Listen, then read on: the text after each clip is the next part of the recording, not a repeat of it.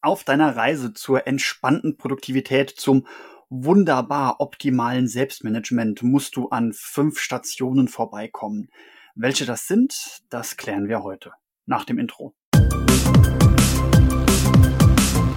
Und damit willkommen zu Produktiv hoch 3. Mein Name ist Sascha Feth und wenn du die letzte Folge gehört hast, das war die spontane Folge mit dem Titel Das Glück kommt zu denen, die geduldig sind, dann weißt du, dass es hier im Podcast so eine Art Soft Reboot gibt. Warum? Das habe ich in der letzten Folge erklärt, deswegen würde ich sagen, lass uns direkt loslegen. Also, äh, fünf Wege, fünf Transformationsstufen auf dem Weg zur produktiven, zur selbstmanagenden Persönlichkeit. Welche sind das? Das möchte ich dir am Beispiel meiner eigenen Reise demonstrieren.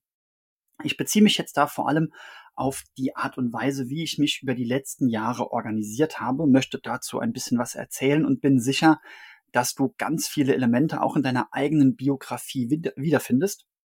Und dann prüfe doch mal für dich, an welche Elemente du einen Haken machen kannst und an welchem Punkt der Reise du gerade steckst. Fangen wir mal an mit meiner Schulzeit. Was war da zu tun? Ich musste morgens aufstehen, in die Schule gehen. Ich musste nachmittags irgendwie Hausaufgaben machen.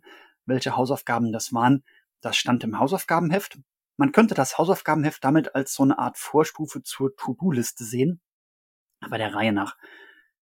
Und ich habe dann ein, zwei Hobbys gehabt, aber nur ganz wenige. Das konnte man sich merken. Man wusste, jeden Dienstag ist Tennistraining und jeden Freitag ist noch Tischtennis oder so irgendwas. Ich habe viele, viele Hobbys ausprobiert, die meisten davon nicht sehr erfolgreich.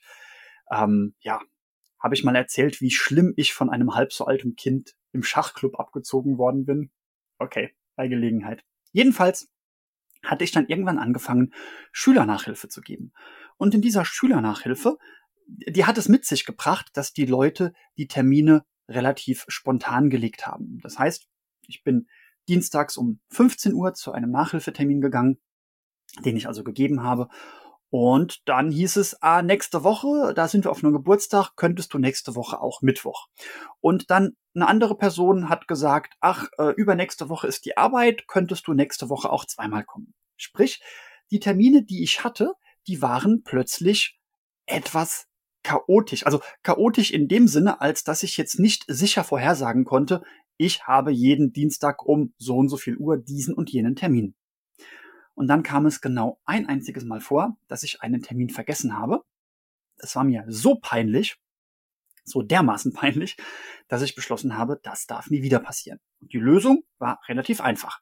Ich habe mir in irgendeinem Krimskramslädchen so einen, ach keine Ahnung, ein oder zwei Euro oder Mark, ich weiß es gar nicht mehr, ob das schon Euro war, so einen kleinen Taschenkalender gekauft und habe in diesen Taschenkalender meine Termine eingetragen.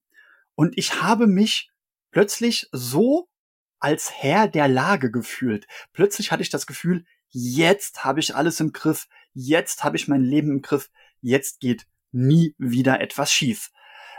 Zumindest nicht bis die nächste Phase beginnt. Die nächste Phase war das Arbeitsleben. Und in diesem Arbeitsleben war es jetzt so, dass mein privater Kalender gesagt hat, sei zwischen acht und neun auf der Arbeit und gehe zwischen fünf und sechs am Abend nach Hause. Das heißt, die Widerspiegelung der Arbeit im privaten Kalender war einfach. Das war ein großer Block jeden Tag.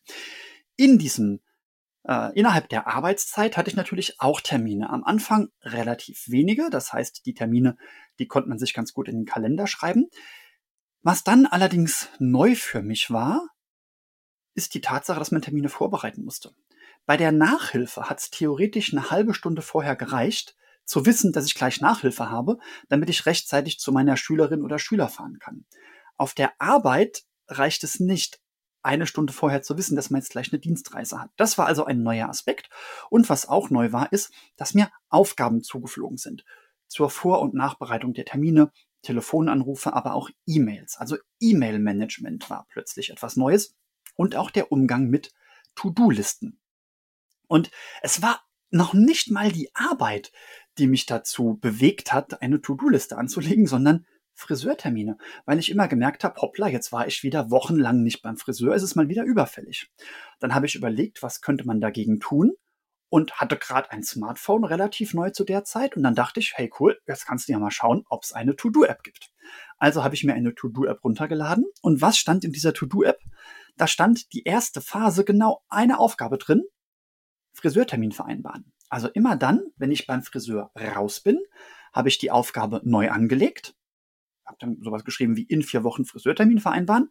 Nach vier Wochen habe ich die Aufgabe dann gesehen, habe beim Friseur angerufen, habe den Termin vereinbart, habe die Aufgabe abgehakt und bin, bin beim Rausgehen aus dem Friseur äh, wieder direkt in die To-Do-Liste gegangen und habe den Termin neu angelegt. Nachbereitung von Terminen, das war der erste Spoiler für mich. Also kam eine To-Do-Liste in mein Leben. Und es sollte sehr lange dauern, bis ich zögerlich angefangen habe, weitere Dinge in diese To-Do-Liste zu schreiben. So manche Sachen, die waren mir zuwider, die da reinzuschreiben. Da dachte ich, das kann ich mir merken. Die einzige Sache, von der ich ja wusste, dass ich mir es nicht merken kann, ist der Friseurtermin. Aber alles andere, das würde ich mir doch bitte merken können. Und das war der zweite Punkt meiner Reise. Also zum einen zu erkennen, dass ich eine To-Do-Liste brauche. Und dann, das war der schwierigere Teil. Und der hat Wochen und Monate, Monate, Monate gedauert, mir einzugestehen, dass ich mir nicht alles im Kopf merken kann. Und über diese Hürde zu springen, sich die Dinge einzutragen.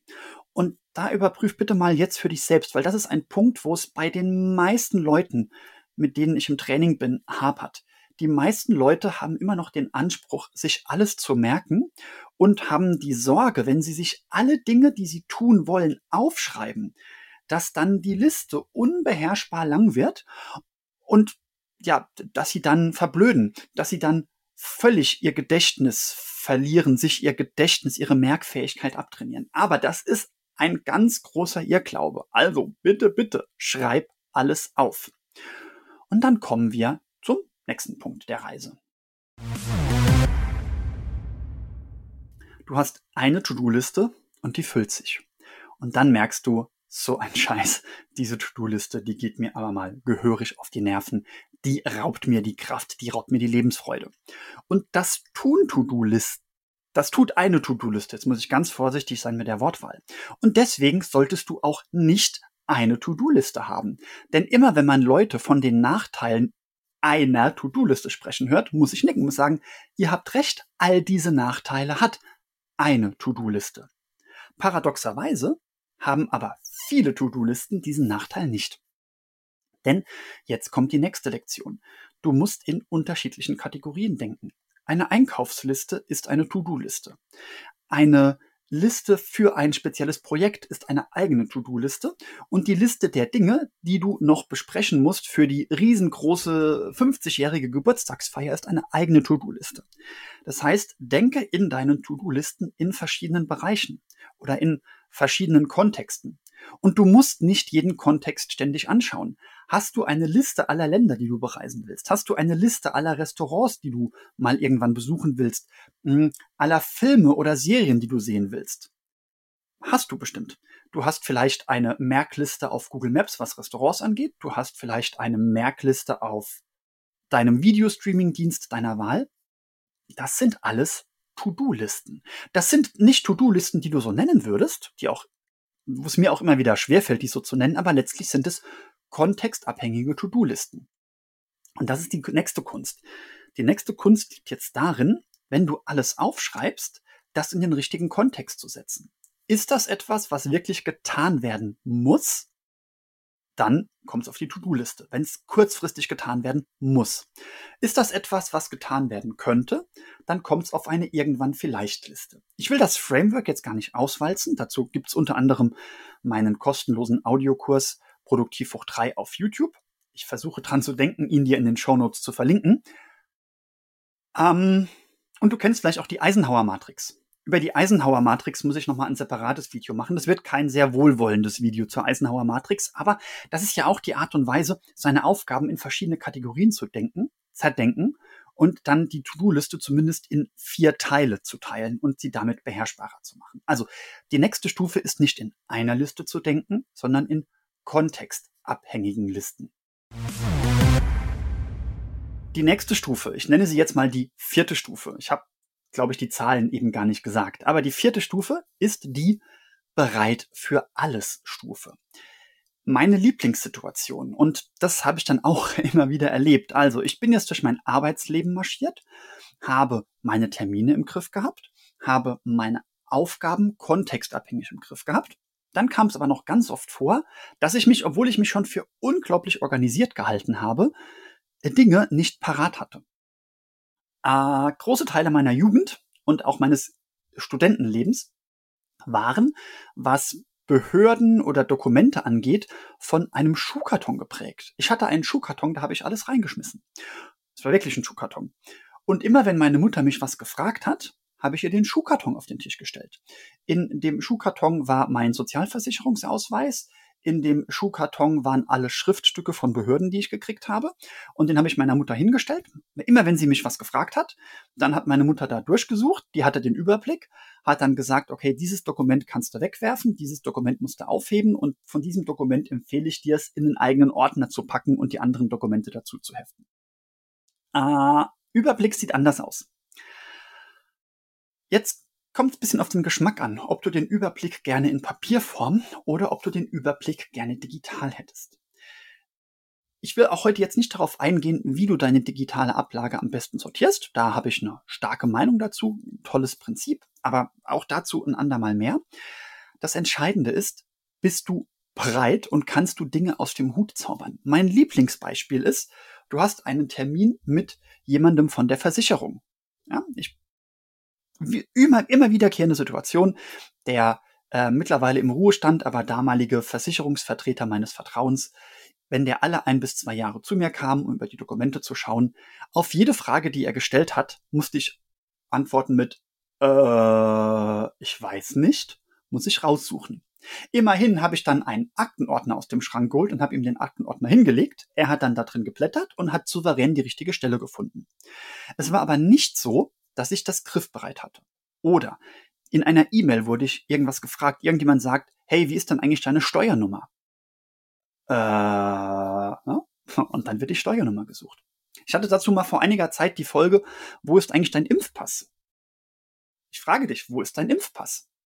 Weißt du genau im Geiste, an welchen Schrank, an welche Schublade du gehen musst, um den Impfpass rauszuzaubern?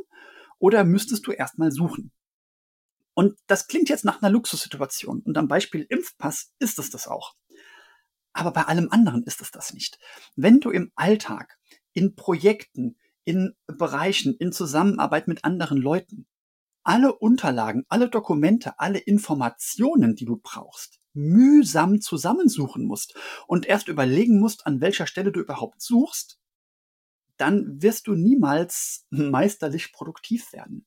Eben weil du nicht bereit für alles bist. Das ist also der nächste Schritt. Über das Sortieren der Aufgaben hinaus gilt es auch, Informationen zu sortieren. Ich nutze dazu am liebsten die Paramethode. Ich glaube, dazu habe ich hier im Podcast noch nie wirklich was erzählt. Muss ich dringend nachholen. Das schreibe ich mir auch direkt auf. Para kommt dann also auch zeitnah. Das ist übrigens ein sehr später Punkt meiner eigenen Reise, an dem ich dieses Para-Prinzip für mich entdeckt und eingeführt habe. Gut. Ein fünfter und letzter Punkt kommt noch. Letzter Punkt auf deiner Reise. Und das ist wirklich ein ganz gravierender Punkt, so dass, bitte entschuldige, ich diesen Punkt auch heute nur andeuten kann. Und in der nächsten oder übernächsten Folge, ich will dir nämlich auch noch was ähm, über einen Rückschlag in meinem Fitnessstudio erzählen. Das mache ich, glaube ich, in der nächsten Folge. Und in der übernächsten Folge spreche ich dann ausführlich über den jetzt angedeuteten fünften Punkt. Wenn du produktiv wirst, dann wirst du irgendwann dem vielbeschworenen Hamsterrad nicht entkommen, sondern du wirst dich in dem Hamsterrad, ich mag das Bild überhaupt nicht, aber du wirst in dem Hamsterrad nur schneller laufen. Immer und immer schneller laufen. Es gibt einen Fluch der eigenen Produktivität. Es gibt einen Fluch in einem Unternehmen, die produktivste Person zu sein. Und ich bin sicher, dass dir dieses Dilemma auch schon begegnet ist. Und dieses Problem löst du nicht mit noch mehr Produktivität. Das lässt sich nicht mit der gleichen Methode erschlagen, die es dir eingebrockt hat. Dazu aber dann eben in der nächsten oder übernächsten Folge mehr. Für den Moment, denk bitte daran, du bist nur noch eine Next Action vom Erfolg entfernt. Und schau doch mal wieder auf die To-Do-Liste deiner Träume und Visionen, ob sich da nicht vielleicht eine tolle Next Action für dich versteckt.